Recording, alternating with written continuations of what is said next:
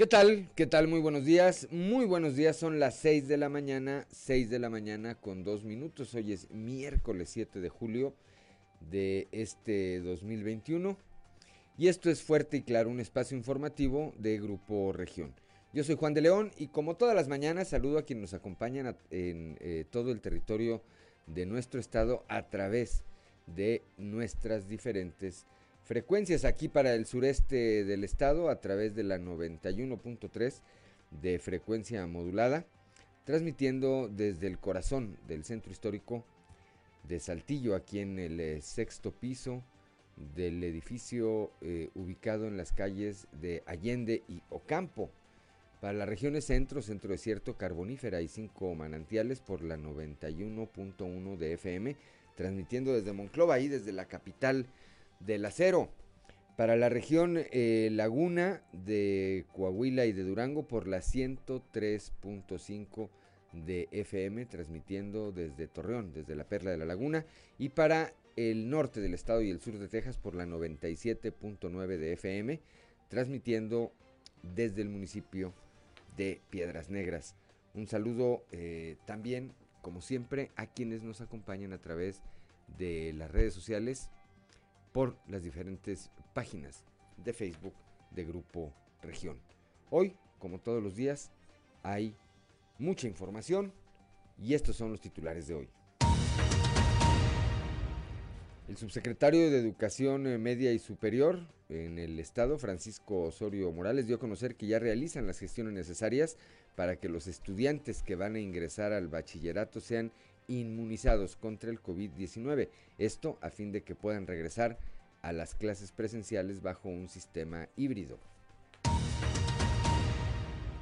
Al indicar eh, que el doctor particular Raúl de Hoyos no ha informado a la Secretaría de Salud sobre supuestos, sobre los supuestos más de 10 pacientes que ha atendido con COVID y que tendrían esta variante conocida como Delta, el jefe de la cuarta jurisdicción de la Secretaría de Salud, Faustino Aguilar, estoy en la región centro, dijo que para corroborar esto se requieren estudios especializados que en la localidad no se pueden hacer, por lo que dijo que es impreciso que se den declaraciones de esta naturaleza.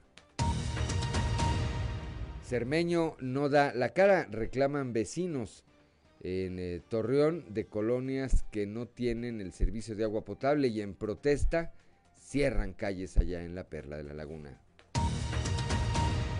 La sexagésima segunda legislatura del Congreso del Estado planea llevar sus sesiones a las diferentes regiones de Coahuila, aunque esto eh, estará supeditado al semáforo epidemiológico que se encuentre en su momento. Así lo adelantó la diputada por el PRI, Edna Dávalos.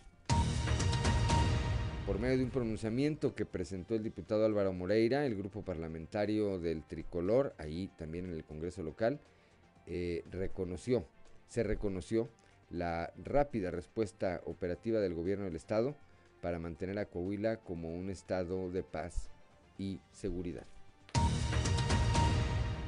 A pesar de que cada vez se ve más cercana la reapertura de los puentes internacionales para permitir el acceso a los turistas, el comercio no se verá impactado. Esto lo señala el presidente de la Cámara Nacional de Comercio allá en Piedras Negras, Carlos Mario González Rodríguez. El, gobernador eh, del estado, Miguel Ángel Riquelme Solís, anunció ayer la llegada de otra empresa, de otra empresa al municipio de Arteaga.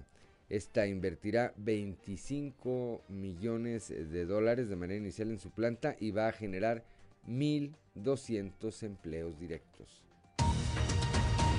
Como parte de las actividades del 444 aniversario de Saltillo se llevará a cabo la rodada con causa en bicicleta, mediante la cual se apoyará a los colectivos que impulsan el cuidado y la preservación de la Sierra de Zapalinamé. El día de ayer aquí en la capital del estado se registró un incendio de grandes magnitudes, lo que aparentemente era un depósito clandestino de químicos, se incendió por causas aún desconocidas, lo que provocó que cerca de mil personas que viven al oriente de la ciudad, ahí en la colonia Gaspar Valdés, a un lado de la carretera 57, fueran evacuados. la rápida intervención de los cuerpos de rescate, eh, entre ellos Protección Civil y el Cuerpo de Bomberos de Saltillo, permitió extinguir en poco tiempo este siniestro y evitar que alguien resultara lesionado. Bueno, pues esta, esta y otra información hoy aquí en Fuerte y Claro. Comenzamos.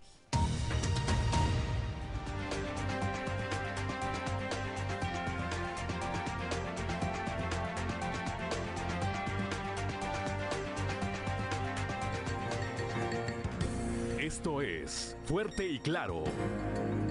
Transmitiendo para todo Coahuila. Fuerte y Claro. Las noticias como son. Con Claudio Linda Morán y Juan de León.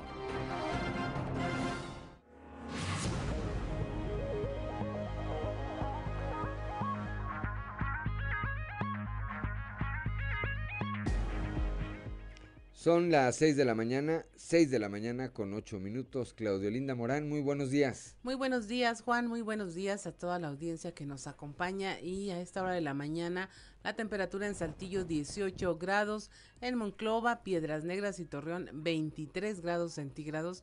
General Cepeda 18 grados, Arteaga 17, Musquis, San Juan de Sabinas y San Buenaventura registran 23 grados centígrados, Cuatro Ciénegas 22, Parras de la Fuente y Ramos Arispe 18 grados centígrados, pero si usted quiere conocer a detalle el pronóstico de tiempo para el día de hoy, vamos con nuestra compañera Angélica Acosta.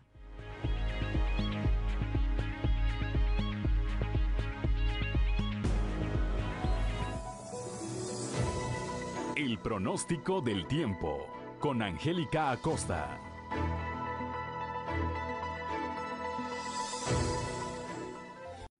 Durante el día vamos a tener periodo de nubes y sol, obviamente se va a sentir muy cálido y por la noche un cielo parcialmente nublado. La posibilidad de precipitación ahí para Monclova es de 40%.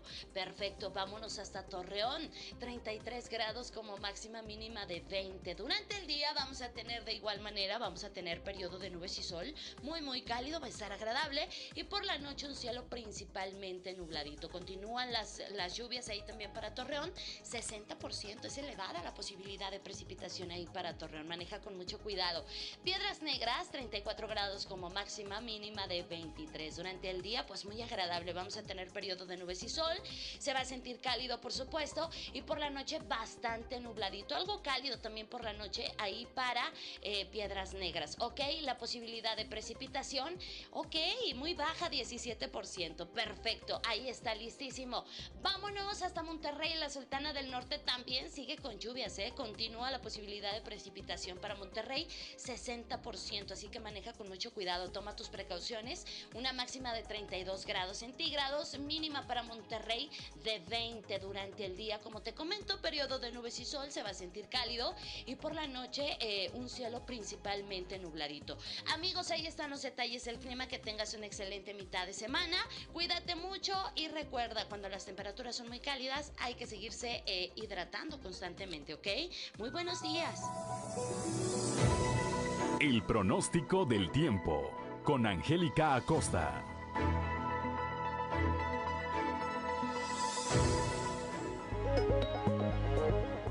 Ya son las 6 de la mañana, 6 de la mañana con 12 minutos antes de ir eh, con Ricardo Guzmán a las efemérides del día. Una noticia de última hora, hace unos momentos el periódico El País da a conocer que el presidente de Haití, joven el Mois, fue eh, asesinado a tiros esta madrugada en su residencia.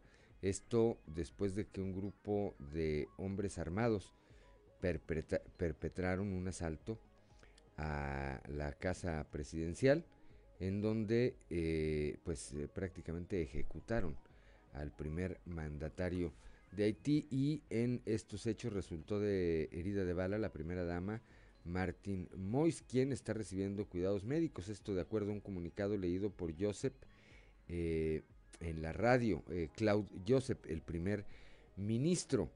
Eh, Joseph llamó a la calma de la población y aseguró que la situación de seguridad del país está bajo control. Condenó el magnicidio al que calificó como un acto de barbarie. El asesinato se produce dos meses antes de las elecciones presidenciales y legislativas convocadas para el próximo 26 de septiembre en Haití, en unos comicios en los que el actual presidente no podía ser candidato. Eh, Mois, el presidente, había convocado para la misma fecha un referéndum para aprobar una nueva constitución, un proyecto que no contaba con el apoyo de la oposición ni de la comunidad internacional. Actualmente Haití atraviesa una fuerte crisis política desde mediados del 18 de 2018 y vivió su momento más grave el pasado 7 de febrero, fecha en la que Mois, hoy fallecido, denunció que la oposición, con el apoyo de jueces, tramaban un golpe de Estado. 6 de la mañana con 13 minutos y ahora sí, rápidamente vamos a las efemérides del día con Ricardo Guzmán.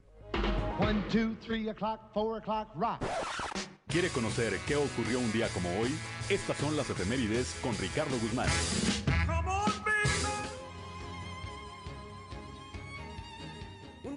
Hoy, pero de 1456, la heroína francesa Juana de Arco fue rehabilitada y declarada inocente, luego de ser acusada de bruja y hereje 25 años antes, cuando fue quemada.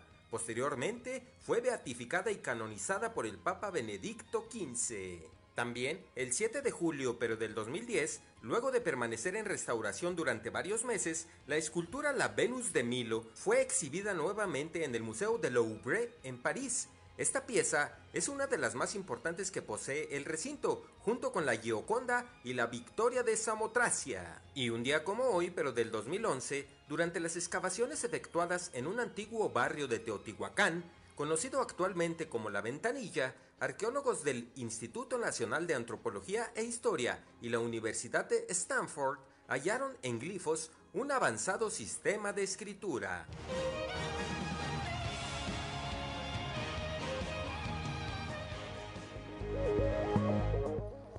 Ya son las 6 de la mañana, 6 de la mañana con 15 minutos. Claudelinda Morán, santoral del día de hoy. Hoy es día de quien lleve por nombre Wilevaldo, Fermín y Claudia.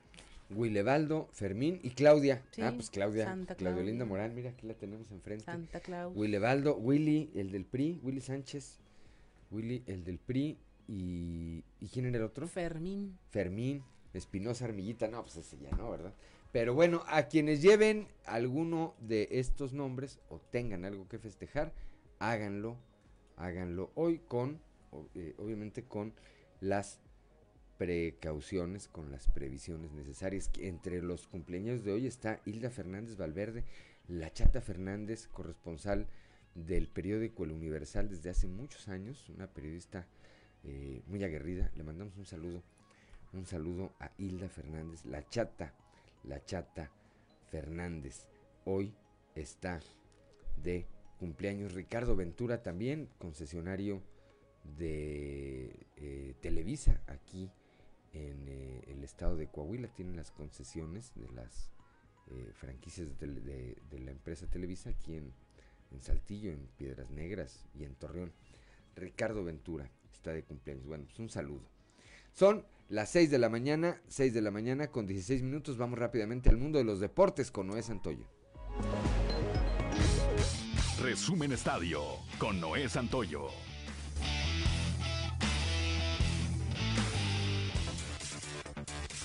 Soñada en la Copa América. Tuvieron que irse a la instancia más dramática tras un marcador de un gol, pero Argentina se impuso a Colombia en penales tres goles por dos y buscará romper la sequía de 28 años sin título a nivel mayor este fin de semana en territorio brasileño contra el anfitrión. El arquero argentino Damián Emiliano Martínez se convirtió en el héroe al atajar tres penales. Contuvo esos tres disparos de Colombia para impulsar a Argentina a la final de la Copa América, donde se medirán a Brasil este próximo sábado. La actividad de la Eurocopa 2021 continúa este miércoles, donde se conocerá el último finalista del torneo quien será el rival de Italia, una semifinal entre Inglaterra y Dinamarca que promete ser vibrante. En un duelo sumamente disputado que requirió de entradas extras para conseguir un ganador, fue el conjunto de algodoneros de Unión Laguna, quien pegó primero en la serie y venció la noche de ayer a Sultanes de Monterrey por pizarra de 7 carreras a 6. En el segundo juego de la serie programado para el día de hoy, el venezolano Elvis Araujo enfrentará por Sultanes de Monterrey al lanzador zurdo Jordan Guerrero por el conjunto lagunero. En otro encuentro, los toros de Tijuana se quitaron una desventaja de 5 carreras para mandar el duelo a extra inning, pero al final cayeron en 10 capítulos por pizarra de 6 carreras por 5 al abrir la serie contra Zaraperos de Saltillo en el estadio Chevron. Hoy los toros buscarán emparejar la serie cuando vuelvan al diamante para medirse la nave verde en el segundo duelo que se jugará a partir de las 19.05 horas. Los brazos en turno son los de Horacio Ramírez por los de Tijuana, mientras que Carlos Viera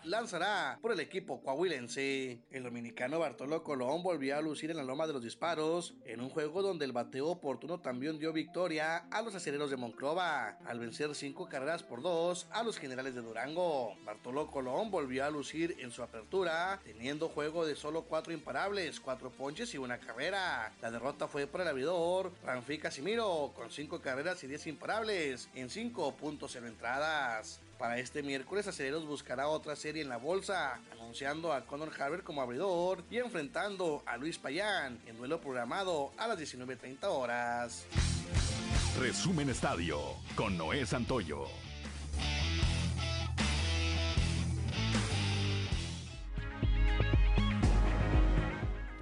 Son las 6 de, 6 de la mañana con 19 minutos. Vamos rápidamente a un consejo G500.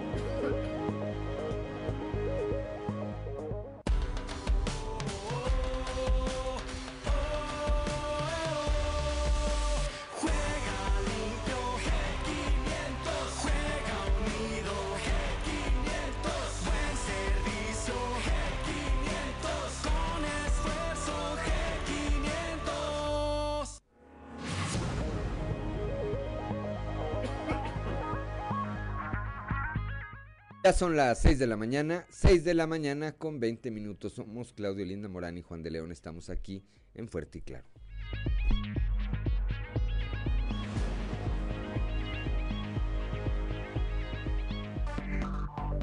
Enseguida regresamos con Fuerte y Claro. Seguimos en Fuerte y Claro.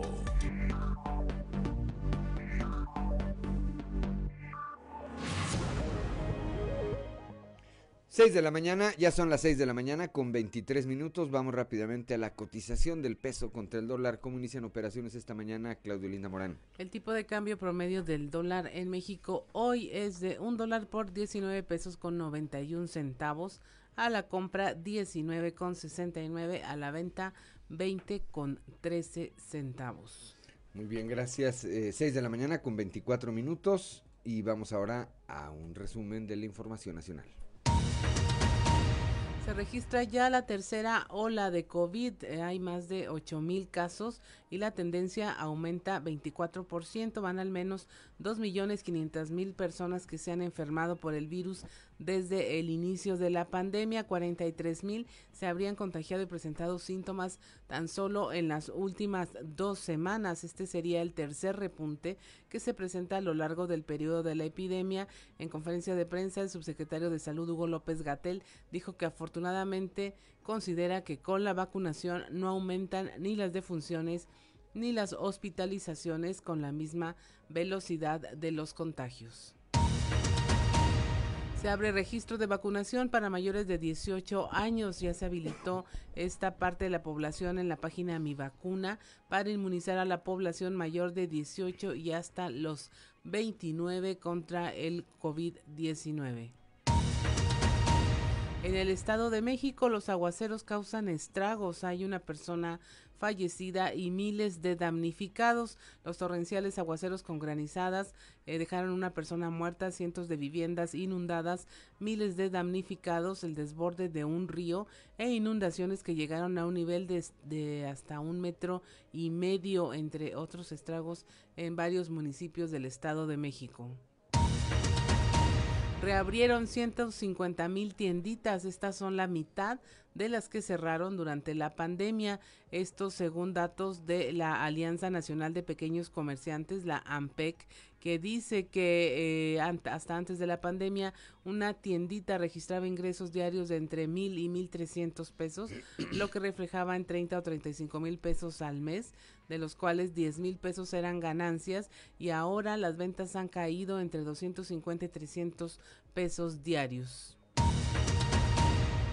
Prevé el Servicio Meteorológico Nacional lluvias con posibles descargas eléctricas en casi todo el país. Se informó que se prevén lluvias intensas, descargas eléctricas y granizadas para Coahuila, Guerrero, Nuevo León, Oaxaca y Tamaulipas. También se prevén vientos fuertes con posible formación de torbellinos o tornados.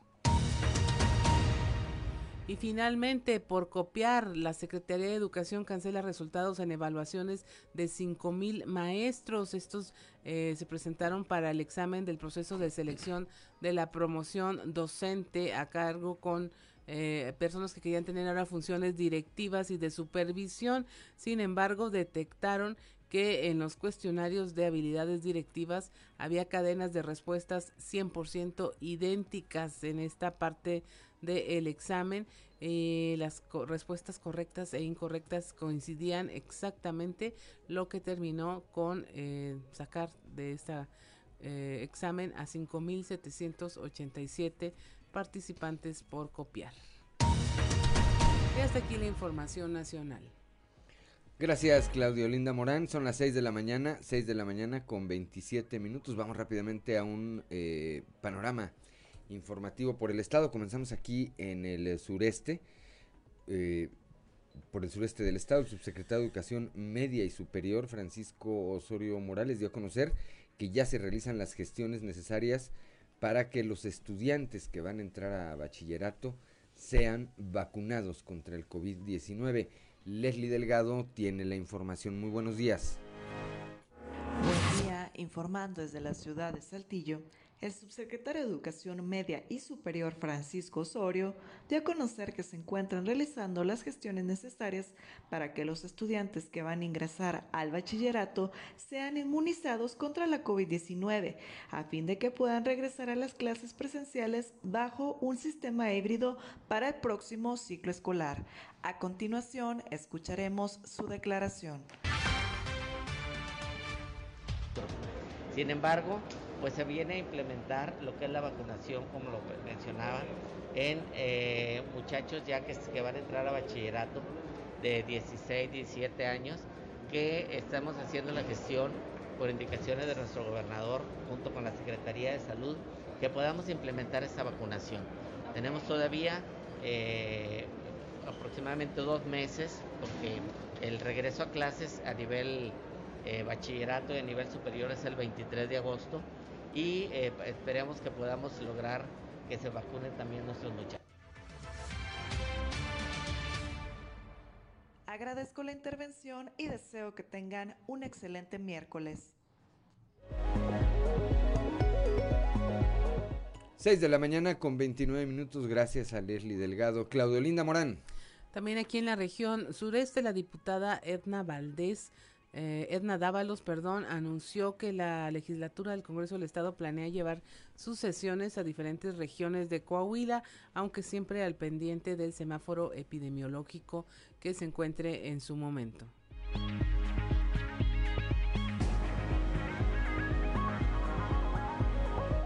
¿Qué tal compañeros? Buenos días. Esta es la información para el día de hoy. La 62 segunda legislatura del Congreso del Estado planea llevar sus sesiones a las diferentes regiones de Coahuila, aunque esto estará supeditado al semáforo epidemiológico que se encuentra en estos momentos, dijo la diputada Edna Dávalos. Agregó que una de las intenciones de la actual legislatura es ser receptores de las necesidades de la gente y poder trabajar a su favor de una manera directa. Hemos estado platicando, lo hemos estado dialogando. Yo creo que es algo que, se está considerando y que por supuesto está contemplado para hacerse. Eh, el líder nos lo ha expuesto, el líder Eduardo Olmos. Y bueno, pues la intención es, es tener un Congreso cercano a la ciudadanía, un Congreso que, que también eh, esté recorriendo el Estado, que esté eh, visitando las diferentes regiones del Estado y que bueno, pues también los ciudadanos puedan sentirse cerca de sus diputados y, sobre todo pues de, de, lo que está sucediendo dentro del Congreso. Entonces, pues sí, es algo que, que se tiene contemplado y bueno, que esperemos con ello pues los ciudadanos también puedan tener acceso a las sesiones, que puedan ver lo que se realiza. Y bueno, solamente pues estamos eh, esperando los protocolos COVID, revisar bien cómo van y cómo pintan las cosas ahora que, que hemos estado en semáforo verde, esperemos así continúe y eso nos dé la oportunidad de salir y de, y de poder saludar a, a las diferentes regiones del estado. Esta es la información para el día de hoy. Buen día. Gracias, eh, gracias a Raúl Rocha. Son las 6 de la mañana con 31 minutos. Vamos ahora al norte del estado ya con Norma Ramírez.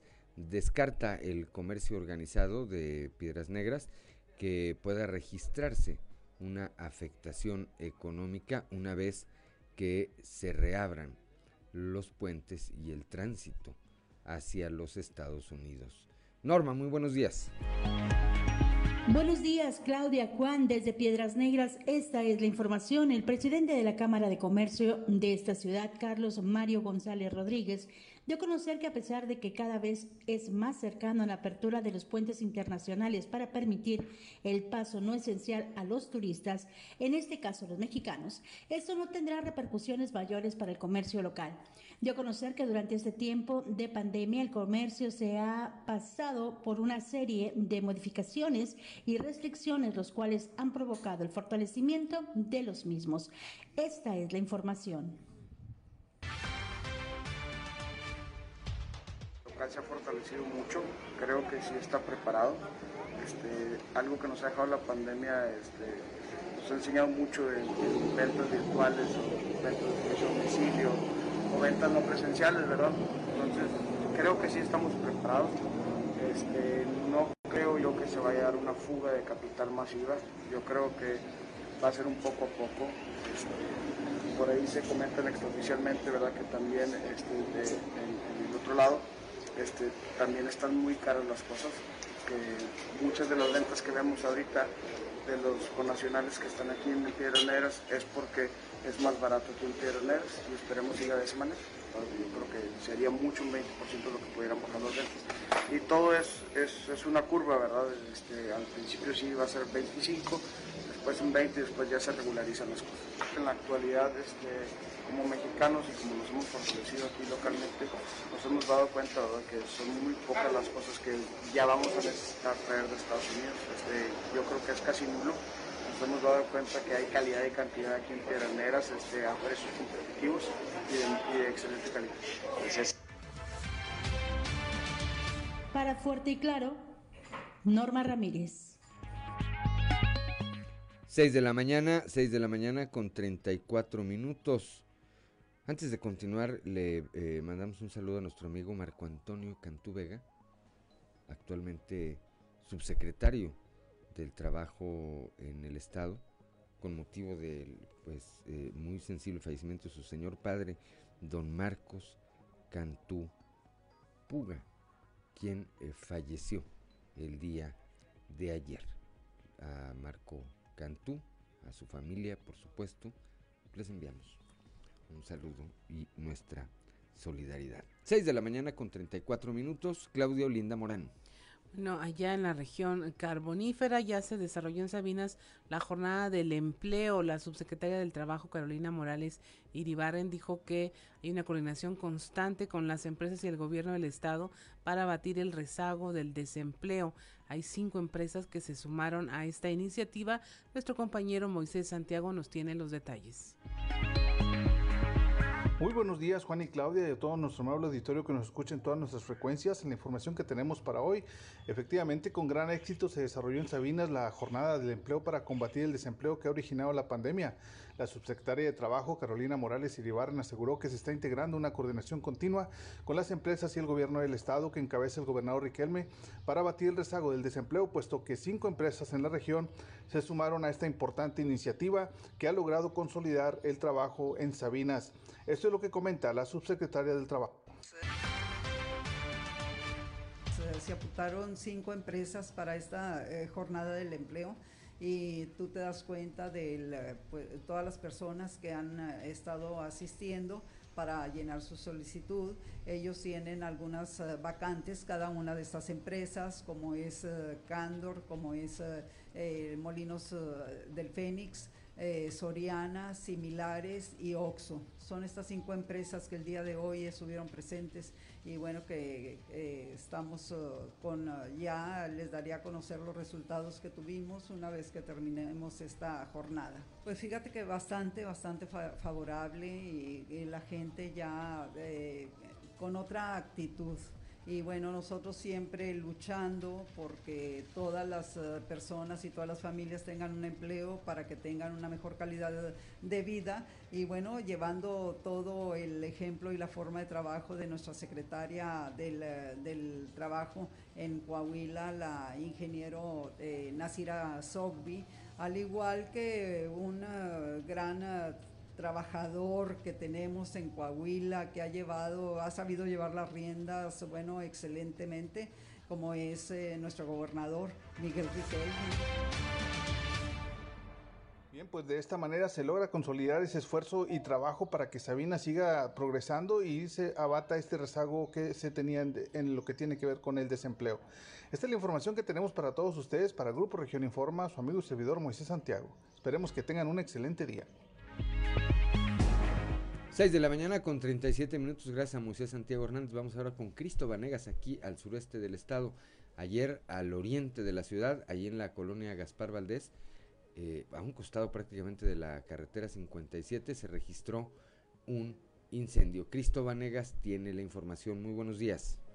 Hola, ¿qué tal compañeros? Muy buenos días, los saludo con mucho gusto a ustedes y a todos nuestros radioescuchan y déjenme platicarles que el día de ayer se registró un fuerte incendio en una bodega de químicos. Esta bodega localizada en la colonia Gaspar Valdés, a un costado de la carretera 57 entre la colonia, esta colonia se encuentra entre la colonia Misión Cerritos y Loma Linda para mayor este, ubicación de nuestros radioescuchas. Pues bien, el día de ayer a las, alrededor de las 2, entre las 2 y 2.30 de la tarde, comenzó el incendio de esta bodega, el cual consumió toda la bodega en su totalidad y hubo la necesidad de evacuar al menos a 10 personas que vivían en los alrededores y que tenían locales aledaños. A consecuencia de este incendio se movilizaron bomberos del municipio de Saltillo y del municipio de Arteaga, además de elementos de protección civil municipal y estatal, así como varias corporaciones policíacas, como lo fueron elementos de la Policía Municipal Preventiva y elementos de tránsito municipal. Además, también llegó a Sedena para apoyar en las maniobras. Eh, el personal de bomberos estuvo eh, alrededor de dos horas y media combatiendo las fuertes llamas que se realizaron a consecuencia de este incendio y pues bueno, la fumarola logró verse desde diversos puntos de la ciudad y eh, bueno, por fortuna no hubo personas lesionadas en este siniestro, no hubo personas heridas eh, en este incendio gracias a la pronta acción de los cuerpos de emergencia que atinaron en bien a evacuar a las personas. Un dato peculiar o un dato un tanto interesante es que varios propietarios de locales aledaños a este, pues bueno, se intentaban acercar para saber cómo estaba eh, su local, para saber eh, qué es lo que los daños que habían sufrido. Sin embargo, las autoridades no permitieron el paso esto por la propia seguridad de los propietarios y bueno, de, los, de la ciudadanía en general. Ya al concluir las maniobras, elementos de protección civil dejaron ahí una notificación de riesgo esto pues ya, ya, que la estructura quedó completamente dañada y se están realizando las investigaciones pertinentes para determinar las causas del siniestro. Se habla que pudo haber sido un cortocircuito el, el que generó un incendio y debido a la cantidad de químicos que tenían altamente inflamables, pues bueno, rápidamente eh, se originó el siniestro. Toda esta información y mucho más la pueden encontrar a través de las redes sociales y los espacios informativos de Grupo Región. Mi nombre es Christopher Vanegas, compañeros, y que tengan un excelente día. 6 de la mañana, 6 de la mañana con 40 minutos. Vamos rápidamente a un consejo G500.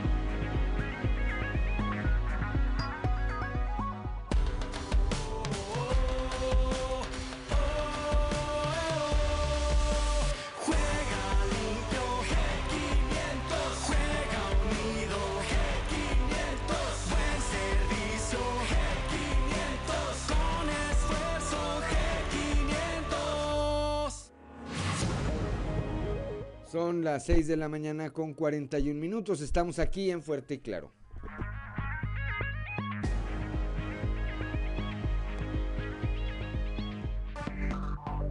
Enseguida regresamos con Fuerte y Claro.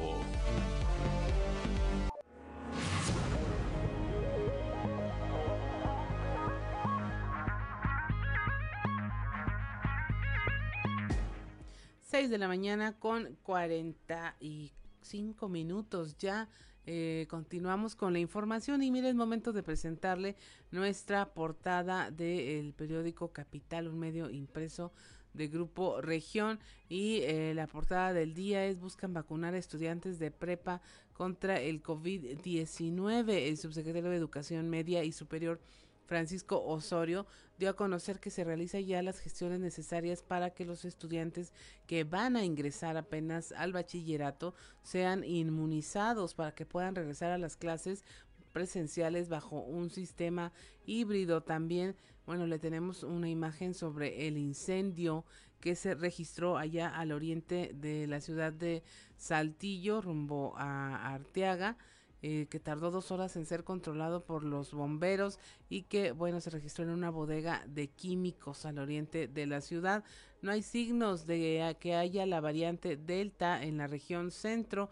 El doctor Raúl de Hoyos no, se no ha informado a la Secretaría de Salud sobre los supuestos más de 10 pacientes que ha atendido con COVID-19 y esta variante. También allá en Torreón bloquearon calles eh, en protesta por la falta de agua ante la ausencia de la autoridad municipal. El alcalde no, no les ha dado la cara, reclaman los vecinos de estas colonias que bloquearon el Boulevard Revolución en ambos sentidos para exigir una solución.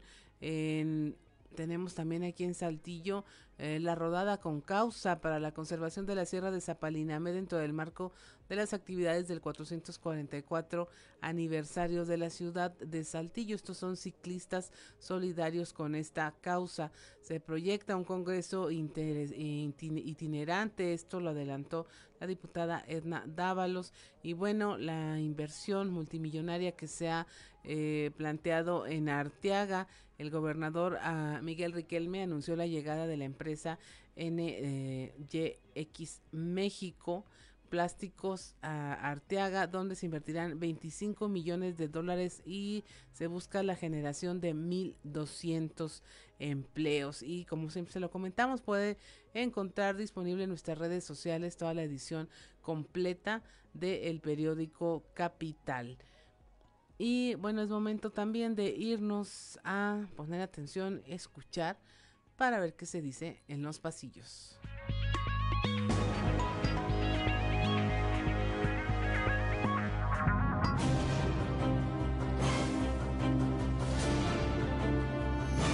Y en el cartón de hoy, mis otros datos que nos muestran al presidente de México, Andrés Manuel López Obrador, parado al lado de una enorme pila de cráneos mientras lo señala diciendo, todos estos datos son incorrectos.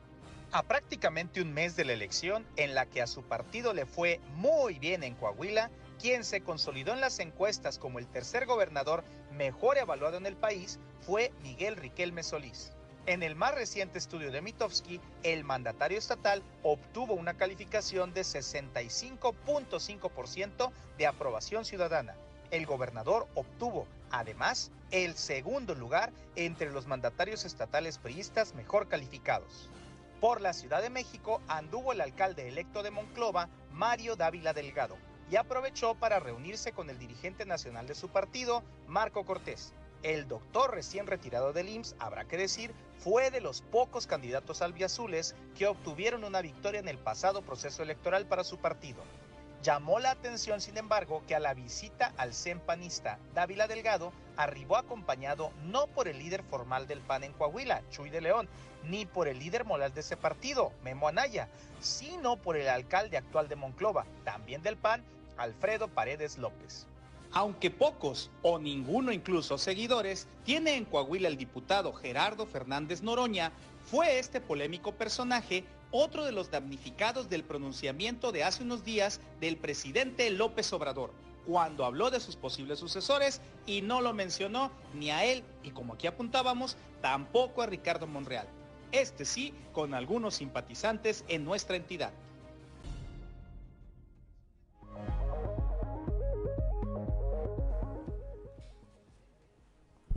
Ya son las 6 de la mañana con 49 minutos. Ya está en la línea Víctor Barrón. Ya está en la línea nuestro compañero Víctor Barrón. Allá desde la perla de la laguna, desde Torreón. Agua, agua, agua. Le gritaban ayer a Cermeño. Víctor Barrón, muy buenos días.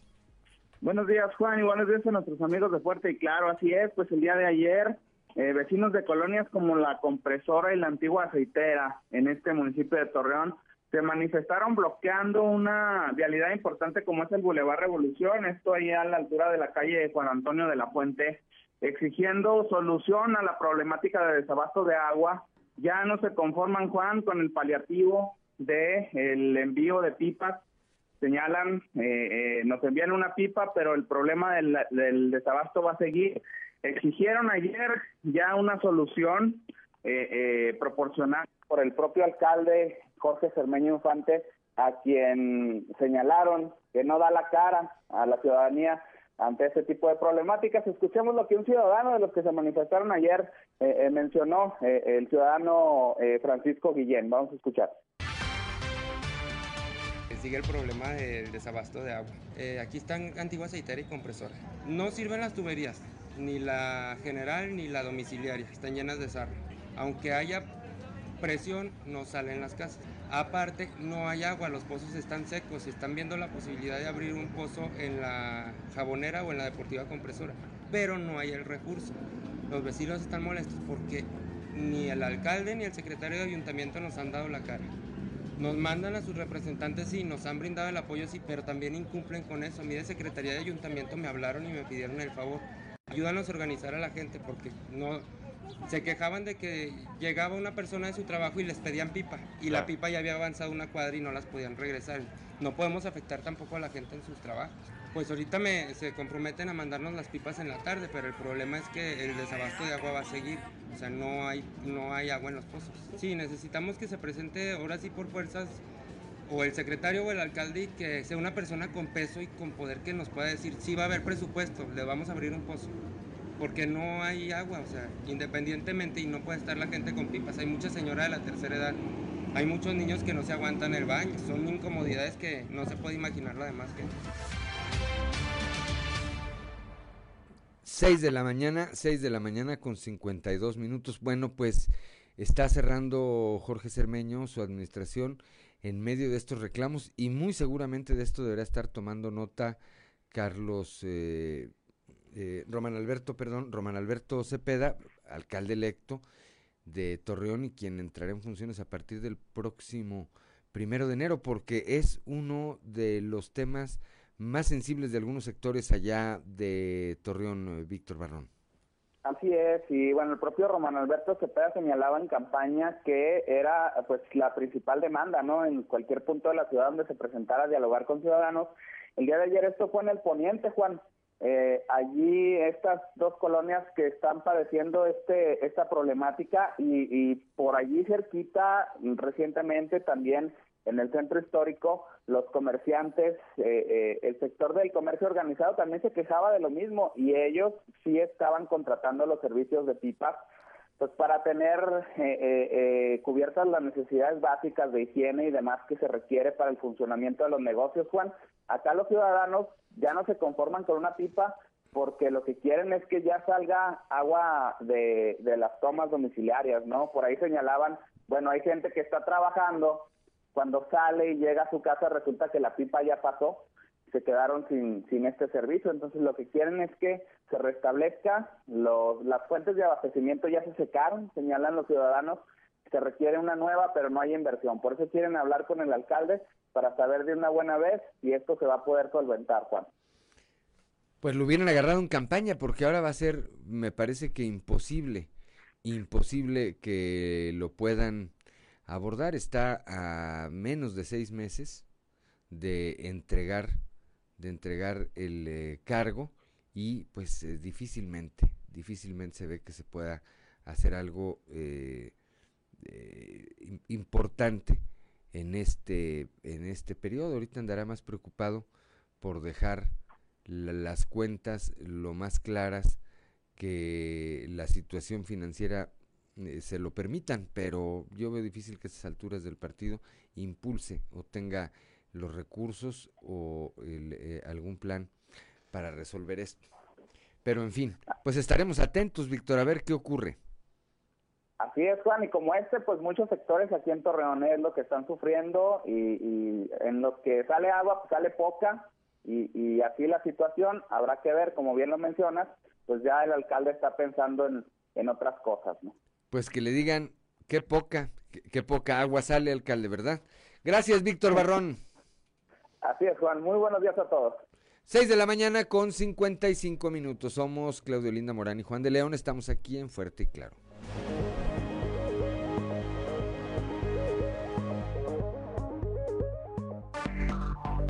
Enseguida regresamos con Fuerte y Claro. Seguimos en Fuerte y Claro.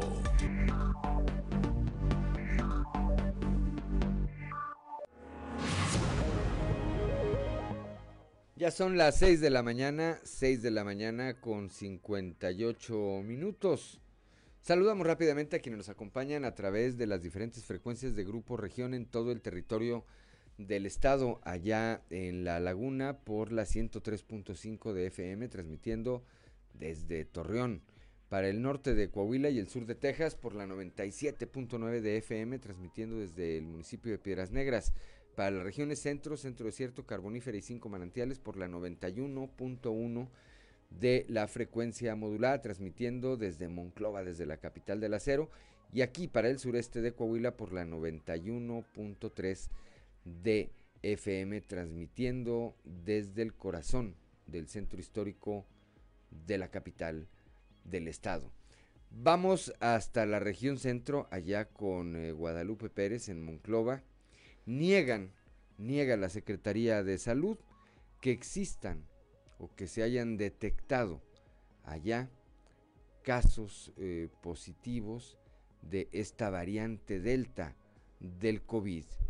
19. Guadalupe, muy buenos días. Muy buenos días, buenos días auditorio. Sí, efectivamente, pues fue el médico particular Raúl de Hoyos quien habría dado una declaración a un medio local asegurando que había atendido a más de una decena de pacientes con esta variante de COVID. Sin embargo, el jefe de la cuarta jurisdicción, el doctor Faustino Aguilar Arocha, pues desmiente esta, este hecho, ya que asegura no se le ha presentado ningún reporte y van a acercar al médico para ver cuál es la situación de esto. no tenemos, el doctor nomás lo ha dicho y lo ha publicado, pero no, no nos ha hecho llegar ningún tipo de información a nosotros. Y entonces, que no tengamos, no nos haga llegar información que debe de hacernos llegar para precisamente tener nuestros médicos COVID y los rastreadores para hacer el cargo y ver a estas personas. Nosotros aquí el, el médico recibe la cantidad de pruebas tan positivas de los laboratorios privados de y, lo que hacemos nosotros en la Secretaría de Salud y no han, no han, no han reportado una cantidad así. Pero para hacer la variante Delta tiene que haber un estudio de biología molecular para poder identificar el tipo de genoma. Como ya les enseñé ahorita, que nosotros estamos enviando frecuentemente casos sospechosos que nos preocupan enviarlos a RINDE para hacer la secuenciación del virus. Déjame Aquí viene la secuenciación del virus y todo. ¿Para acá, doctor? Aquí, aquí, aquí viene la secuenciación del, virus. Okay. Nosotros mandamos, aquí viene, y esta variedad corresponde al, al, al virus de, de, de, de, Reino Unido, que, que, es donde salió. Entonces, Nosotros estamos monitoreando constantemente desde hace mucho tiempo, de, enviamos reportes al, a las plantillas de biología molecular para poder hacer la secuenciación de este virus. 7 de la mañana, 7 de la mañana con un minuto. Descartado entonces por la autoridad oficial que es la Secretaría de Salud eh, la existencia de esta variante del COVID-19 allá en la región centro y será interesante, me parece Guadalupe, pues ver qué dice a esto este médico particular. Así es, sabremos estarle dando seguimiento y también por esto que marca el jefe de la cuarta jurisdicción para detectar las variantes de COVID y en específico esta nueva que se ha anunciado allá como dice él en Reino Unido, pues es el hecho de que se requieren laboratorios especializados para detectarlo. Aquí en el estado hay 11 variantes de COVID, pero ninguna es Delta y bueno, no hay tampoco en la localidad laboratorios disponibles especializados al nivel tal para detectar esta variante delta del COVID. Entonces, eh, no habría algo con lo que señala él, el doctor pudiera corroborar eh, esta variante. Sin embargo, lo van a acercar para ver qué pasa con esta más de 10 casos que asegura haber atendido y que, bueno, pues asegura este galeno particular eh, es tipo delta. Así es, pues habrá que darle seguimiento, como bien apuntas Guadalupe, por lo pronto. Te aprecio tu comunicación y te deseo que tengas un excelente miércoles. Excelente miércoles a todos y bueno, pues vamos a seguir con la información para nuestro auditorio. Gracias, son las 7 de la mañana, 7 de la mañana con 3 minutos, Claudelina Morán. Bueno, ya en la laguna continúan los pronunciamientos de eh, la Asociación Nacional de Padres de Familia, quienes dicen que los problemas económicos y la desconfianza por el tema de la contingencia del COVID son las causas principales de la ausencia del 30% de los estudiantes coahuilenses en las escuelas seleccionadas en este programa piloto. Así lo advirtió María Guadalupe Caro Angulo, representante de esta asociación de padres.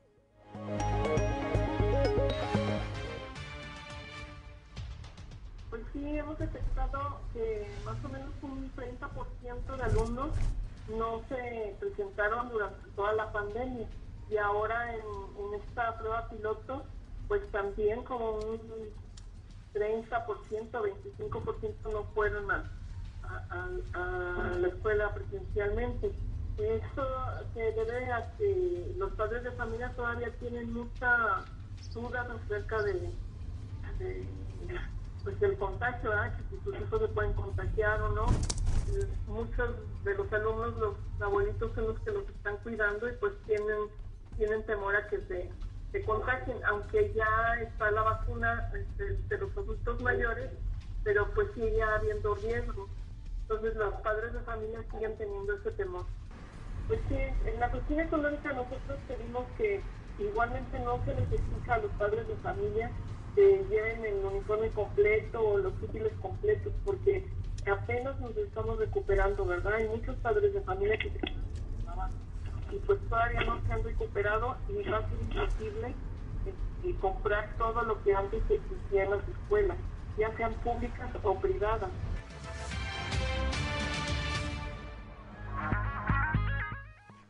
7 de la mañana, 7 de la mañana con 5 minutos. Allá en la región centro, en la capital del acero, continúa el proceso legal en contra del expresidente de la Cámara Mexicana de la Industria de la Construcción, Ricardo N. Al respecto, el actual dirigente de este organismo empresarial, Raúl Flores, mencionó que la defensa del eh, imputado solicitó un mes y medio para integrar más pruebas a su favor y eh, reveló que hubo un intento de esta persona de pagar, de pagar o de resarcir el daño, pero ofrecía una cantidad mucho menor a los 2 millones de pesos, que es el monto por el que está acusado. Pues mira, yo ahorita estaba diciendo, la justicia aquí en México parece ser que no existe. Ayer hubo una reunión, se pidió un mes y medio más, el juez lo concedió y, ya llevamos casi tres años con este juicio. Entonces, es una de las cosas que los ciudadanos más nos quejamos de la falta de equidad y transparencia en las cuestiones de, de la impunidad, ¿verdad? Ah, pero en este caso no ha habido un acercamiento como para que él devuelva parte del dinero. Al principio, al principio hubo un acercamiento, pero la, realidad del monto adeudado, del monto que se defraudó a lo que él quería entregar, pues era una diferencia muy grande. ¿Cómo cuánto quería él devolver? El 25%. ¿De un total de cuánto es en la bolsa? De 2 millones de pesos. Ok. ¿La Cámara Nacional qué ha dicho al respecto? La Cámara Nacional está muy preocupada y sobre todo me presiona mucho para que esto ya se arregle, pero pues definitivamente no hemos, no hemos logrado, o sea, acaban de pedir mes y medio más para presentar pruebas de descargo y el juez se las concedió. Entonces, okay. mes y medio más de investigación. En otros temas ayer sí reunión con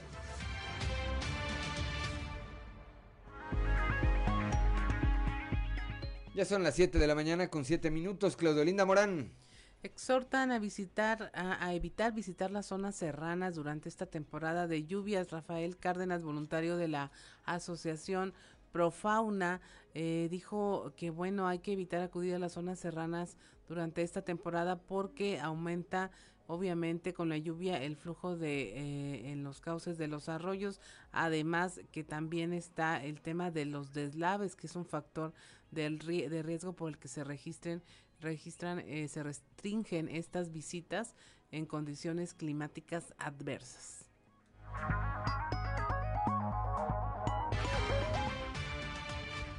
Obviamente, pues eh, bajo esta condición no se recomienda, bajo ningún esquema, que salgamos a, campo, sobre todo a la sierra de Zapalinamé, la sierra de Arteaga, debido a que pues, eh, puede haber eh, gran cantidad de agua en los cauces. Ya en el pasado con los huracanes, el Gilberto y el Alex, etcétera, se dieron grandes eventos, ¿no? accidentes incluso con humanos, sobre todo en el Gilberto y no se recomienda en ese sentido. Eh, eh, Profauna tiene un esquema de atención a contingencias que está enlazado con protección civil de los municipios y a nivel de Estado. Los para cualquier contingencia pueden también eh, acudir o llamar a Profauna a los teléfonos 844-412-5404 y 412-9896. Cualquier evento, cualquier extravío de persona, accidente, etcétera, somos el canal porque trabajamos ahí en la sierra. ¿Se prevé en este caso reducir el tránsito de visitantes en estas zonas? ¿Por las lluvias? Sí, está, está restringido. Tenemos ahí eh, en la entrada del cañón de San Lorenzo un centro de información al visitante. Tenemos otro en el ejido Chapultepec, otro centro de información, y en el ejido Cuauhtémoc. Zapalinamé está en dos municipios, está en Saltillo y Arteaga, entonces en Chapultepec, el municipio de Arteaga, y Cuauhtémoc, municipio de Saltillo. En esos campamentos hay gente que está eh, restringiendo el acceso bajo esta condición.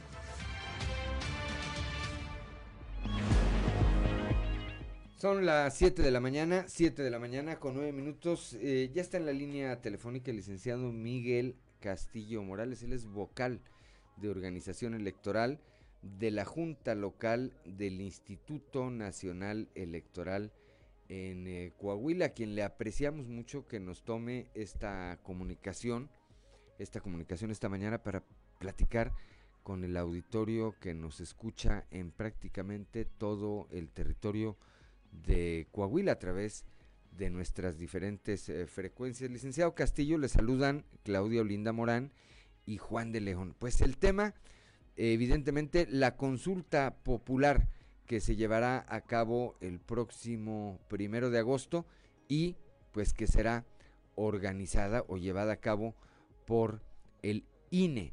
¿Cómo van los preparativos? Muy buenos días. ¿Qué tal? Muy buenos días, Juan de León. Eh, Claudia, un gusto saludarlos. muy buenos días, saludos a, su auditorio. Pues estamos a la orden y les informo que vamos avanzando bastante bien con la organización de la consulta popular. No obstante que el periodo, que el tiempo que tenemos para organizar eh, eh, esta consulta está ajustado, en virtud de que concluimos apenas el 7 de junio la jornada electoral y el día 9 los cómputos distritales de la elección concurrente, inmediatamente pusimos manos en la obra ya directamente en la organización de la consulta popular. vamos avanzando muy bien.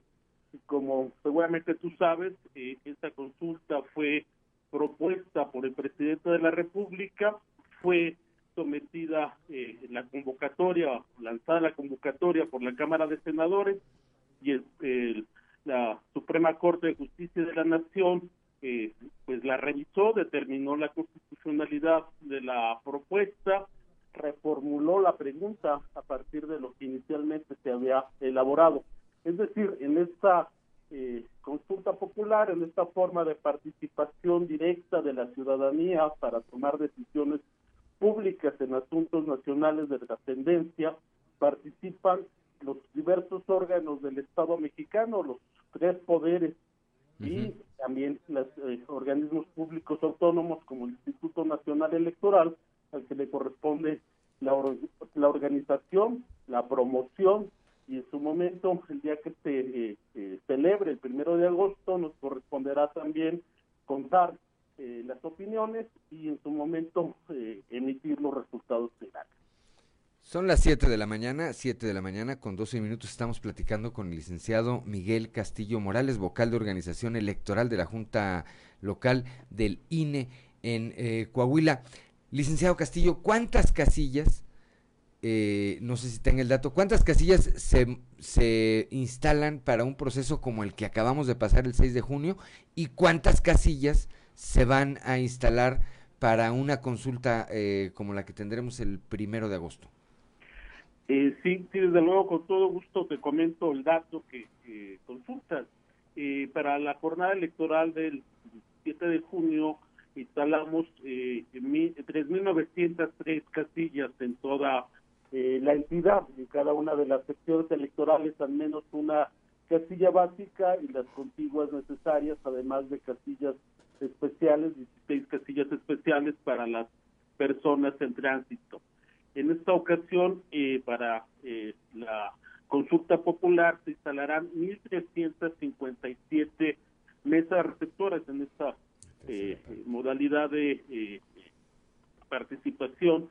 Se le llaman mesas receptoras a las que comúnmente le conocemos como casillas y se utilizarán 550 domicilios, de, la, de los cuales la mayor parte son escuelas, son 509 escuelas y tenemos además de oficinas públicas, lugares públicos, domicilios particulares con el restante número eh, de domicilios. La razón de que es una cantidad menor de mesas receptoras es que al ser solamente una eh, alternativa binaria, es decir, contestar sí o no, eh, pues se estimó que el ciudadano, la ciudadana puede emitir su opinión de forma más rápida y además en cada una de estas mesas receptoras instalaremos dos canceles o mamparas especiales para que simultáneamente puedan emitir su voto hasta eh, cinco personas. Eh, es decir, será más ágil, será más rápido y por esa razón en cada mesa receptora se podrán recibir hasta dos mil eh, ciudadanos, a diferencia de una elección constitucional, en una elección donde se eligen representantes o gobernantes en donde el número máximo de ciudadanos que pueden acudir a una casilla son 750 en las básicas y contiguas y hasta mil en las casillas especiales. Entonces ese es el dato que tenemos respecto a las eh, mesas receptoras, pero de cualquier forma está garantizado que eh, haya una mesa receptora cercana al lugar donde el ciudadano vive para que pueda acudir a emitir su opinión. Bien, antes de pasar con mi compañera Claudiolinda Morán, eh, es requisito, requisito para participar en esta consulta, ¿será la credencial del lector, eh, licenciado? Sí, es indispensable contar con la credencial del lector eh, vigente y estar registrado en la lista nominal. Aquí te comento, también es muy importante informarle a la ciudadanía que aquellos que tengan credencial de lector 2019 y 2020 que para otros efectos ya es una credencial pues, vencida, ya cumplió su, su ciclo vital, para efecto de participar en la consulta estará vigente, es decir, podrán acudir. Y también comentarte que se ha estado actualizando el padrón electoral y hasta la fecha de hoy, precisamente, 7 de julio, quienes eh, hagan su trámite podrán participar en la consulta, incluso aquellos jóvenes que aún no cumplen los 18 años, sino hasta hasta el día de la jornada de la consulta electoral los cumplan, lo pueden obtener anticipadamente. Entonces aprovecho para hacer una invitación a la ciudadanía que acuda a hacer su trámite, incluso aunque no tenga cita, en los módulos de atención ciudadana les serán atendidos para que puedan tramitar su credencial. Quienes no lo, hagan hoy, quienes lo, hagan a partir de mañana, seguirá habiendo servicio eh, completo de todos los trámites en los módulos de atención ciudadana, pero ya las personas que a partir de mañana se registren ya no podrían participar en la consulta. Claudio Linda Morán. Licenciado Miguel Castillo, le, le saludo esta mañana y le pregunto, bueno, ¿con qué se va a topar el, ciudadano que acuda a emitir su voto? Eh, es lo mismo en relación a que va a haber urnas, mamparas, pero tengo entendido, ah, serán menos funcionarios de casilla, no habrá representantes de partidos, es una pregunta que se contesta con un sí y un no eh, ¿qué, qué, qué es lo que se va a encontrar el ciudadano? En efecto, al llegar le van a, a, pedir el mismo procedimiento, este, cubrebocas, que enseñe la credencial, que solo en caso de duda se descubre el rostro. Es correcto, Claudia. Efectivamente, será una mesa eh, eh receptora de, eh, de las opiniones menor a la mesa directiva de Castilla, en la que tuvimos recientemente al ser Castilla única y haber elección tanto federal como local, dos elecciones en el caso de Coahuila fueron seis ciudadanos que actuaron como funcionarios de Castilla. Para la consulta popular serán solamente tres, presidente, un secretario, un escrutador quienes estarán recibiendo las opiniones. Eh, pero de cualquier manera todos los demás procedimientos serán los mismos, sobre todo los de índole sanitario, se les pedirá a los ciudadanos que acudan con su cubrebocas, se les proporcionará gel al entrar, al entrar a la, mesa receptora, se les dará la papel, papeleta donde contiene la pregunta para que solamente marquen sí o no. Habrá, como decía hace un momento, más espacios para emitir la opinión. Serán cinco, hasta cinco personas que simultáneamente lo podrán hacer y habrá eh, pues las urnas necesarias para depositar eh, las papeletas eh, ya marcadas con la decisión. Y aquí también es importante eh, señalar que no habrá representantes de partido, pero sí observadores electorales, por lo que hago la invitación también a la ciudadanía a participar como observador, a vigilar el desarrollo de la jornada de la consulta popular y para hacerlo pues es muy sencillo, basta con incluir, eh, hacer su solicitud acudiendo a alguna de las oficinas o hacerlo en línea a través de la página observadorescp.ine.mx. Bien, pues son las 7 de la mañana con 19 minutos. Tenemos menos de un minuto de licenciado y nos pregunta aquí una persona del auditorio, está muy interesante, dice, pero no todos sabemos, ¿y qué es lo que se va a consultar, licenciado? Correcto, lo que se está consultando es la opinión de la ciudadanía respecto a si consideran que es necesario emprender un proceso de esclarecimiento de las decisiones políticas tomadas eh, en el pasado. Es una pregunta que está muy amplia, así fue redactada por eh, la Suprema Corte de Justicia de la Nación, pero está orientada a determinar si los ciudadanos quieren que haya alguna acción específica, alguna investigación, alguna eh, mecanismo para determinar si hubo alguna decisión que afectó derechos políticos de posibles víctimas, se afectó eh, o generó alguna situación de injusticia para esas personas, para en su caso pues, tomar las determinaciones que correspondan. Muy bien. Bueno, pues si no hay, eh, se, se decía que se iba a tomar o que la consulta era para ver si se enjuiciaba a los expresidentes, ¿no? En principio ese era el origen, esa era la forma en que estaba planteada la pregunta que formuló el presidente de la República, pero uh, al haber una imputación pues muy directa en la forma en que se planteaba, se determinó hacer este ajuste, aunque en el, en el fondo pues es el sentido, ¿no? Determinar si eh, los presidentes o algún otro actor tomó alguna decisión que pueda considerarse incorrecta, pues poder esclarecerla, ¿no? Hacer alguna investigación, algún con alguna comisión de la verdad, etcétera, que pueda determinar eh, pues, lo que proceda legalmente respecto a esas decisiones. Licenciado Miguel Castillo Morales, vocal de organización electoral de la Junta Local del INE aquí en Coahuila, le apreciamos de verdad su comunicación. Más adelante tendremos que platicar cuando se vaya acercando ya la fecha, en unos días más. De nueva cuenta vamos a pedirle que nos tome una llamada, pues para, para, para refrescar el tema eh, y por lo pronto le reitero, le apreciamos su comunicación, le deseamos que tenga un excelente, excelente día. Igualmente para ustedes y para todos quienes nos hayan escuchado. Buen día. Muchas gracias. 7 de la mañana, 7 de la mañana con 22 minutos. Vamos rápidamente un consejo G500.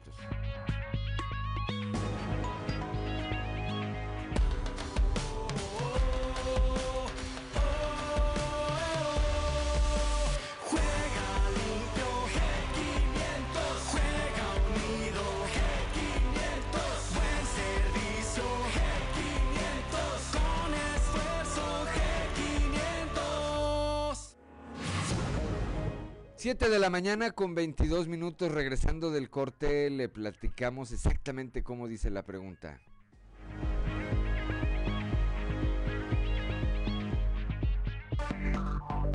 Enseguida regresamos con Fuerte y Claro.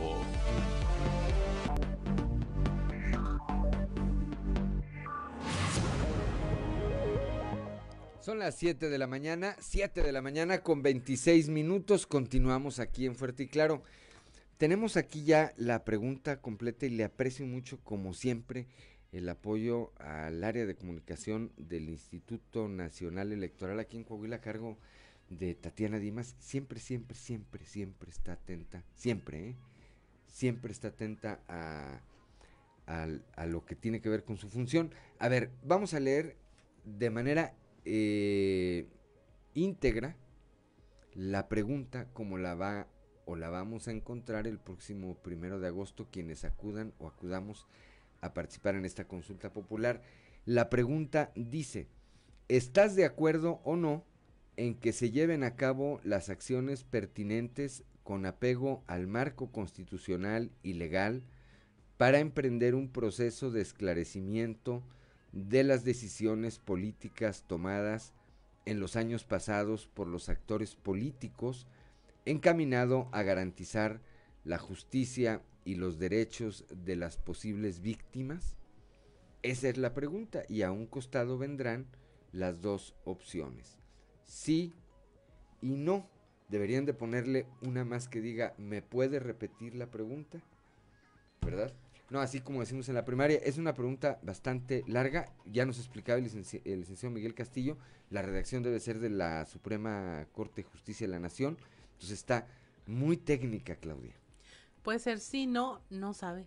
O sea, eh, digo, si ya vamos para respuestas de opción múltiple. Pues... Se lo hubieran puesto si querían enjuiciar y a quién expresidente, ¿verdad? A lo mejor hubieran puesto ahí la foto de Fox, de Calderón, de sí, pues, Está demasiado abierta finalmente. De Echeverría todavía vive. Echeverría. Miguel de la Madrid ya no. López, López Portillo no. Salinas, Cedillo. Bueno, pues vamos a ver. Ya veremos qué participación tiene. El proceso electoral que acabamos eh, de pasar en el caso de Coahuila la participación fue del cincuenta y tantos por ciento, ¿verdad, Claudia? 52, si no me equivoco. Así Por ahí, cincuenta y tantos. Eh, habrá que ver, habrá que ver cómo eh, se refleja la participación ciudadana el próximo primero, el próximo primero de agosto. ¿Algo más que agregar con ese tema, Claudio Linda Morán? Ya me, me hubiera encantado que le pusieran no sé. No sé. Bueno, pues ya demasiado tarde porque ya las debieron haber eh, impreso. Pero para la otra, Claudia. ¿Cómo anularías ahí el voto? ¿Cruzas todo? ¿Cruzas todos? o sea, bueno, está bien. Es un ejercicio. Es un ejercicio, exactamente. Inédito, y es inédito además. Y en manos del Instituto Nacional Electoral, pues me parece que lo que tiene que ver con ellos tendrá, tendrá que salir adelante. La otra parte, pues es lo que tenga que ver con la, la participación que tengamos como ciudadanos. 7 de la mañana con 29 minutos. Alertan en Sabinas por el eh, pronóstico de tormentas y fuertes ráfagas de viento que pudieran causar estragos durante las próximas horas. José Pichardo González, director de Protección Civil, dijo que debido a estos pronósticos se está haciendo un llamado a la población a tomar las precauciones necesarias. Lo más eh, ahí relevante es que, que marca rachas de aire hasta 45 kilómetros por hora. Que esto viene aquí a nosotros, Sabina es una tierra, amigos, llena de, de bastantes árboles muy frondosos y todo. Recomendando a, a, nuestra comunidad de que le dé mantenimiento a los árboles, que hay que podarlos y todo, porque si hay que caer una rama gruesa arriba de un carro o, o lesiona a una persona, pues ellos van a ser los responsables en, en, reparar los daños. ¿Por qué? Porque los arbolitos también, como todas las cosas, necesitan mantenimiento. Entonces hay que darle su mantenimiento a los árboles. Eh, si ves que hace mucho aire fuerte, por favor no pases donde hay este, árboles frondosos y todo. Hay que cuidarnos, cuidarnos este, eh, pues a toda nuestra comunidad. Y en este caso eh, vamos a tener rachas de aire, como digo, hasta 45, 50 kilómetros por hora. De aquí al viernes. No, no. Mira, el río está ahorita lleno su cajón, pero tiene capacidad para que entre un poco más de agua. Eh, sí está lloviendo para allá arriba de Musquis un poco, pero esto nos beneficia. Necesitamos que todavía siga corriendo más agua. Una, pues para que se limpie el río y otra para que no nos vaya a faltar en los próximos meses ya de agosto, en septiembre. Entonces, eh, es beneficioso que esté lloviendo también para arriba y que aquí también a nosotros nos hace falta agua en nuestra comunidad, en nuestras rancherías, ejidos. 7 de la mañana con 31 minutos, Claudio Linda Morán. El gobernador Miguel Riquelme anunció la llegada de la empresa Nix México Plastics al municipio de Arteaga, donde invertirán 25 millones de dólares en su planta y se generarán 1.200 empleos directos. Nix es una empresa dedicada a la creación de interiores de plástico de partes automotrices y la planta en Arteaga producirá autopartes para la empresa Tesla que se ubicará en Texas y para la planta de General Motors en Ramos Arizpe. En el proyecto de fabricación de autos eléctricos, Coahuila ocupa el segundo lugar nacional en exportaciones y el primero en la fabricación de equipo de transporte. El gobernador Miguel Riquelme informó que en su administración ya se registró la llegada de 119 proyectos de inversión por un monto total de 7.800 millones de dólares, además de que se han generado casi, ya casi 50 mil empleos. 7 de la mañana, 7 de la mañana con 32 minutos. Como parte de las actividades del 444 aniversario de la ciudad de Saltillo, se llevará a cabo la rodada con causa en bicicleta con la que se apoyará a los colectivos que impulsan el cuidado y la preservación de la Sierra de Zapalinamé. Eh, trabaja, trabajando de manera coordinada entre el gobierno municipal y la Asociación Voluntarios en México, se busca que cada persona sume 100 kilómetros rodando en bicicleta durante la semana del 25 de julio al 1 de agosto. Esto se verá traduciendo en, en dinero que aportarán los patrocinadores y que de esta manera se va a apoyar a los colectivos amigos de la Sierra, Profauna y Conservación San Lorenzo. Antonio Cepeda Alicón, quien es director del Instituto Municipal del Deporte en Saltillo destacó que con esta actividad, además de apoyar a la Sierra de Zapalinamé, que resultó dañada por los incendios, se impulsará el deporte y la concientización sobre el respeto a los ciclistas. La esta rodada con causa iniciará el domingo, repetimos domingo 25 de julio a las 8.30 de la mañana y posterior eh, posterior a las mañanitas a la ciudad partiendo del mirador para recorrer calles emblemáticas de la ciudad y finalizar en el Instituto Tecnológico de Saltillo. 7 de la mañana con 33 minutos. Claudia Olinda Morán. La diputada Marta Loera pidió al gobierno federal que no eluda su responsabilidad y apoye con recursos para la rehabilitación de los planteles escolares en la entidad de cara a este regreso a, clas a clases semipresenciales mandó a, quedarnos en nuestra casa. Ha sido un, esfuerzo tremendo de los padres de familia y de los maestros. En Coahuila somos ejemplo nacional de que se siguieron dando clases con, contra todos los obstáculos este, habidos y por haber. Y ahorita, pues, gobierno federal este, tiene la responsabilidad y la obligación de mandar recursos, pues, para volver a tener este, unas escuelas dignas, seguras, para el regreso paulatino que estamos teniendo en Coahuila.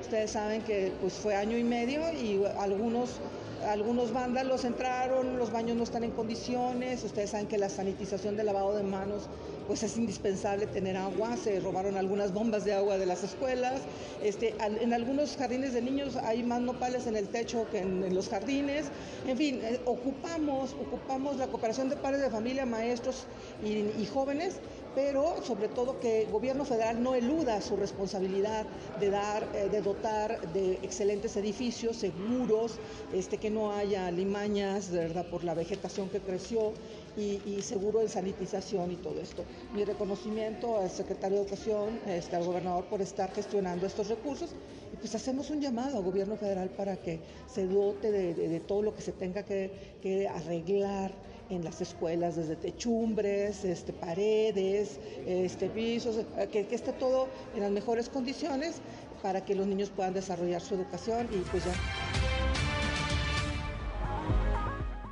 7 de la mañana con 35 minutos. Ahí mismo en el Congreso, por medio de un pronunciamiento presentado por el diputado Álvaro Moreira, el grupo parlamentario del PRI reconoció la respuesta operativa del gobierno del Estado para mantener a Coahuila blindado, blindado de la inseguridad. En Coahuila, la estrategia de seguridad responde a un preciso modelo de planeación con acciones permanentes que han permitido mantenernos con altos estándares de paz. Esto es percibido por los habitantes, pues de acuerdo con la última encuesta nacional de seguridad pública que levanta el INEGI, las ciudades de Piedras Negras y Saltillo se posicionan entre las 10 con mayor percepción de seguridad en el país. Asimismo, según indica el Índice de Paz de México 2021, elaborado por el Instituto para la Economía y la Paz, Coahuila es la única entidad del norte del país ubicada dentro de las 10 con mayores niveles de paz. Es la séptima posición. Pero la seguridad es un tema que se construye día a día y eso lo sabe muy bien nuestro gobernador. Por ello, en conjunto con el Ejército Mexicano y la Guardia Nacional, así como con los alcaldes, ha reforzado el esquema de vigilancia de tierra y aire. Por lo anterior, en esta tribuna, las diputadas y diputados del Partido Revolucionario Institucional queremos otorgar nuestro más amplio respaldo a las acciones que diariamente realiza el gobernador para proteger la integridad de las coahuilenses y de los coahuilenses reconociendo la rápida respuesta operativa que se ha desplegado para mantener a Coahuila como un estado de paz y seguridad.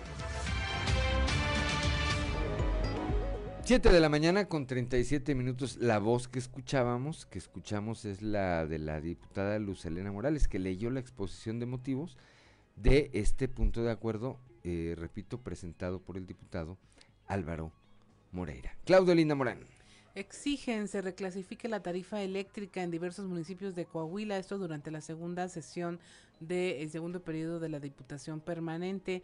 La diputada del PRI, María Guadalupe Ollervides Valdés, exhortó a través de un punto de acuerdo al titular de la Secretaría de Hacienda y a la Comisión Reguladora de Energía y a la CFE considerar esta reclasificación, eh, enlistando a los municipios que la requieren, Allende, Castaños, Frontera, Monclova, entre otros, porque pues son localidades con una temperatura media mínima en verano de los 33 grados centígrados.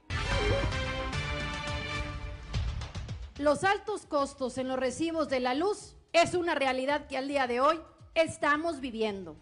En atención a los múltiples reclamos, comentarios, quejas y acercamientos a mis casos de gestión ubicados en Monclova, en Allende, en Progreso, por la composición del distrito que hoy represento de ocho municipios, tres regiones con cabecera en Monclova, ha sido el común denominador.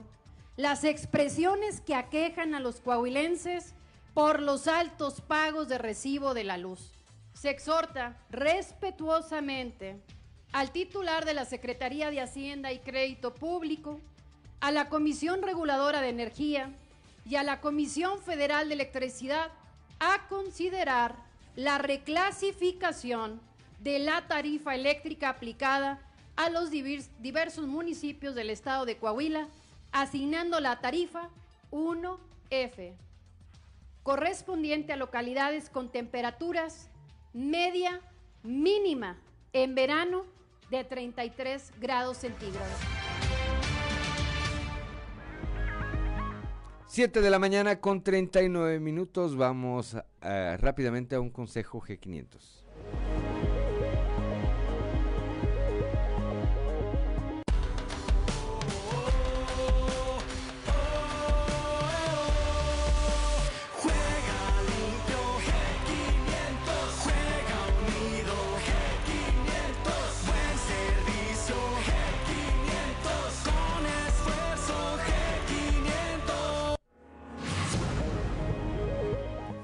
Ya son las 7 de la mañana, 7 de la mañana con 40 minutos. Estamos aquí en Fuerte y Claro.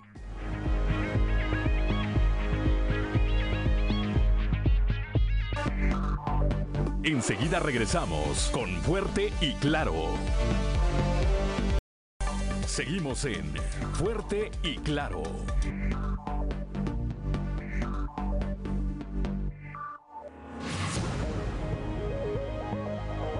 7 de la mañana con 44 minutos y es momento de irnos a las voces de hoy en Fuerte y Claro con Ricardo Guzmán.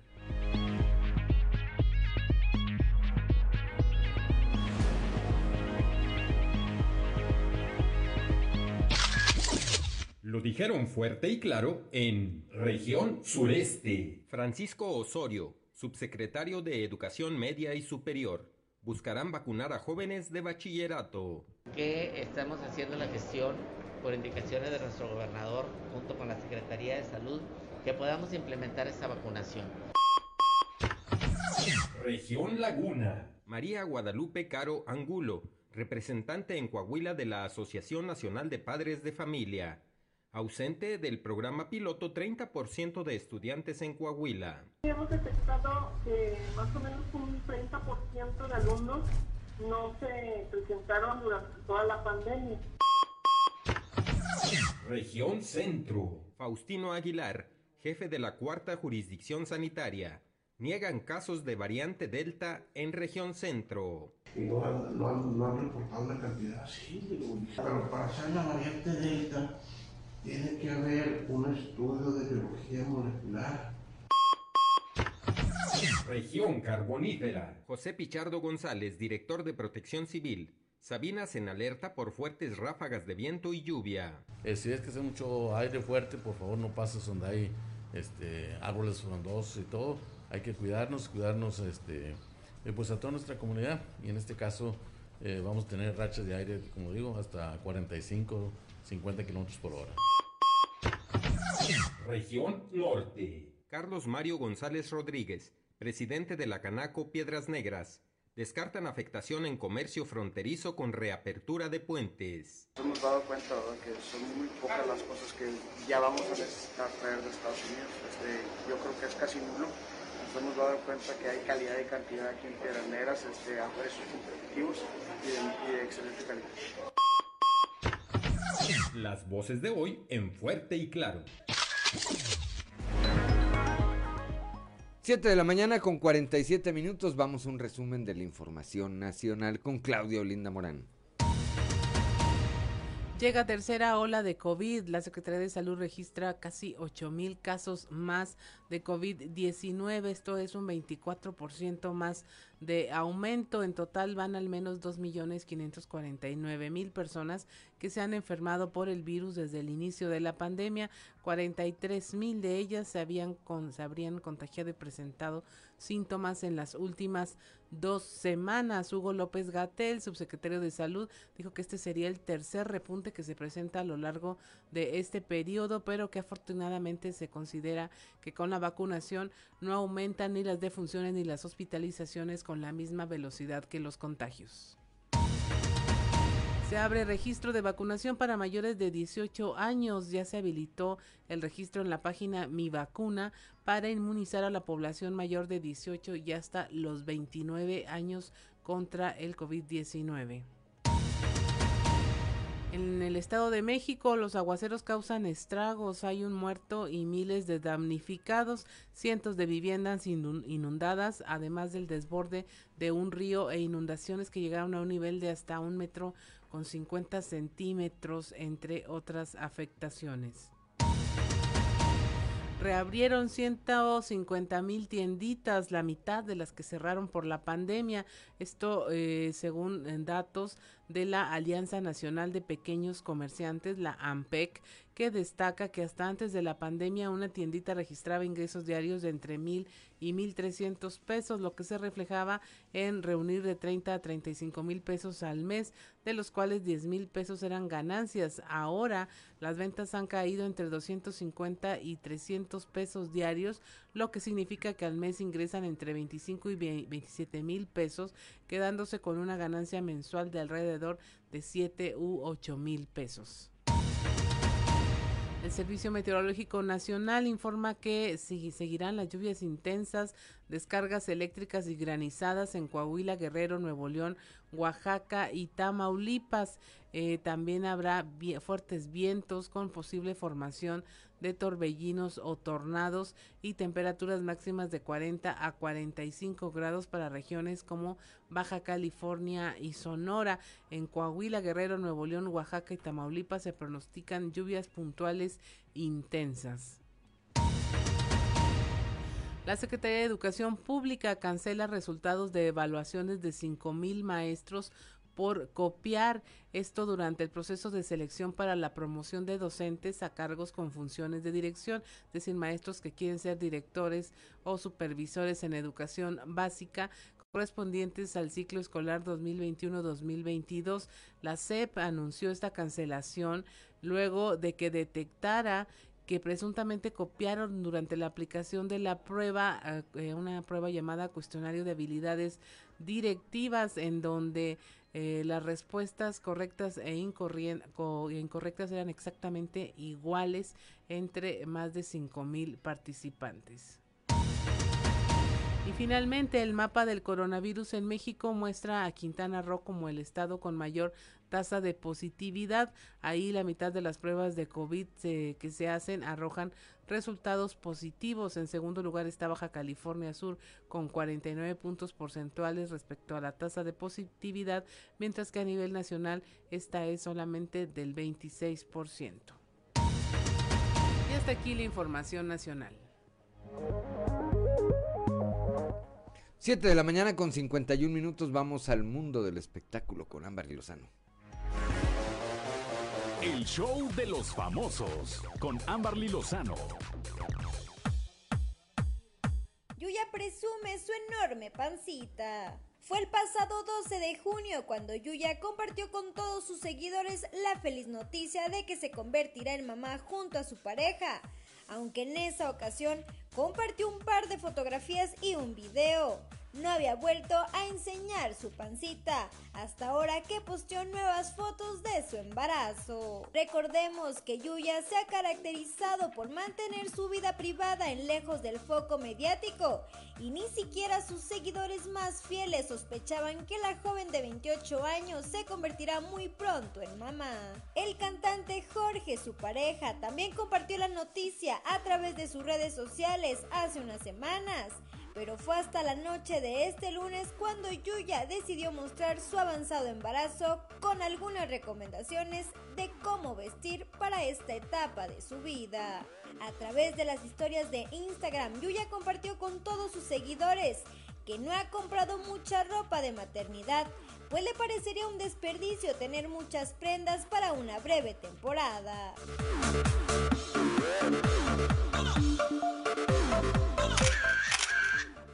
Del Solar causa preocupación y es captado saliendo del hospital. Fernando del Solar encendió las alarmas sobre su salud luego de ser captado este fin de semana durante su ingreso al mismo hospital donde estuvo internada Silvia Pinal debido a que ni el presentador de televisión ni su familia brindaran alguna declaración al respecto, es que comenzaron las especulaciones sobre la gravedad de la consulta médica del argentino. Se difundieron las imágenes del momento en el que el ex de Ingrid Coronado abandonó el lugar aunque hasta este momento se desconoce su verdadero estado de salud. El año pasado, Ana Ferro, prometida de Fernando, reveló que ella tiene en sus manos el documento de voluntad anticipada del conductor en caso de que éste recaiga en el cáncer.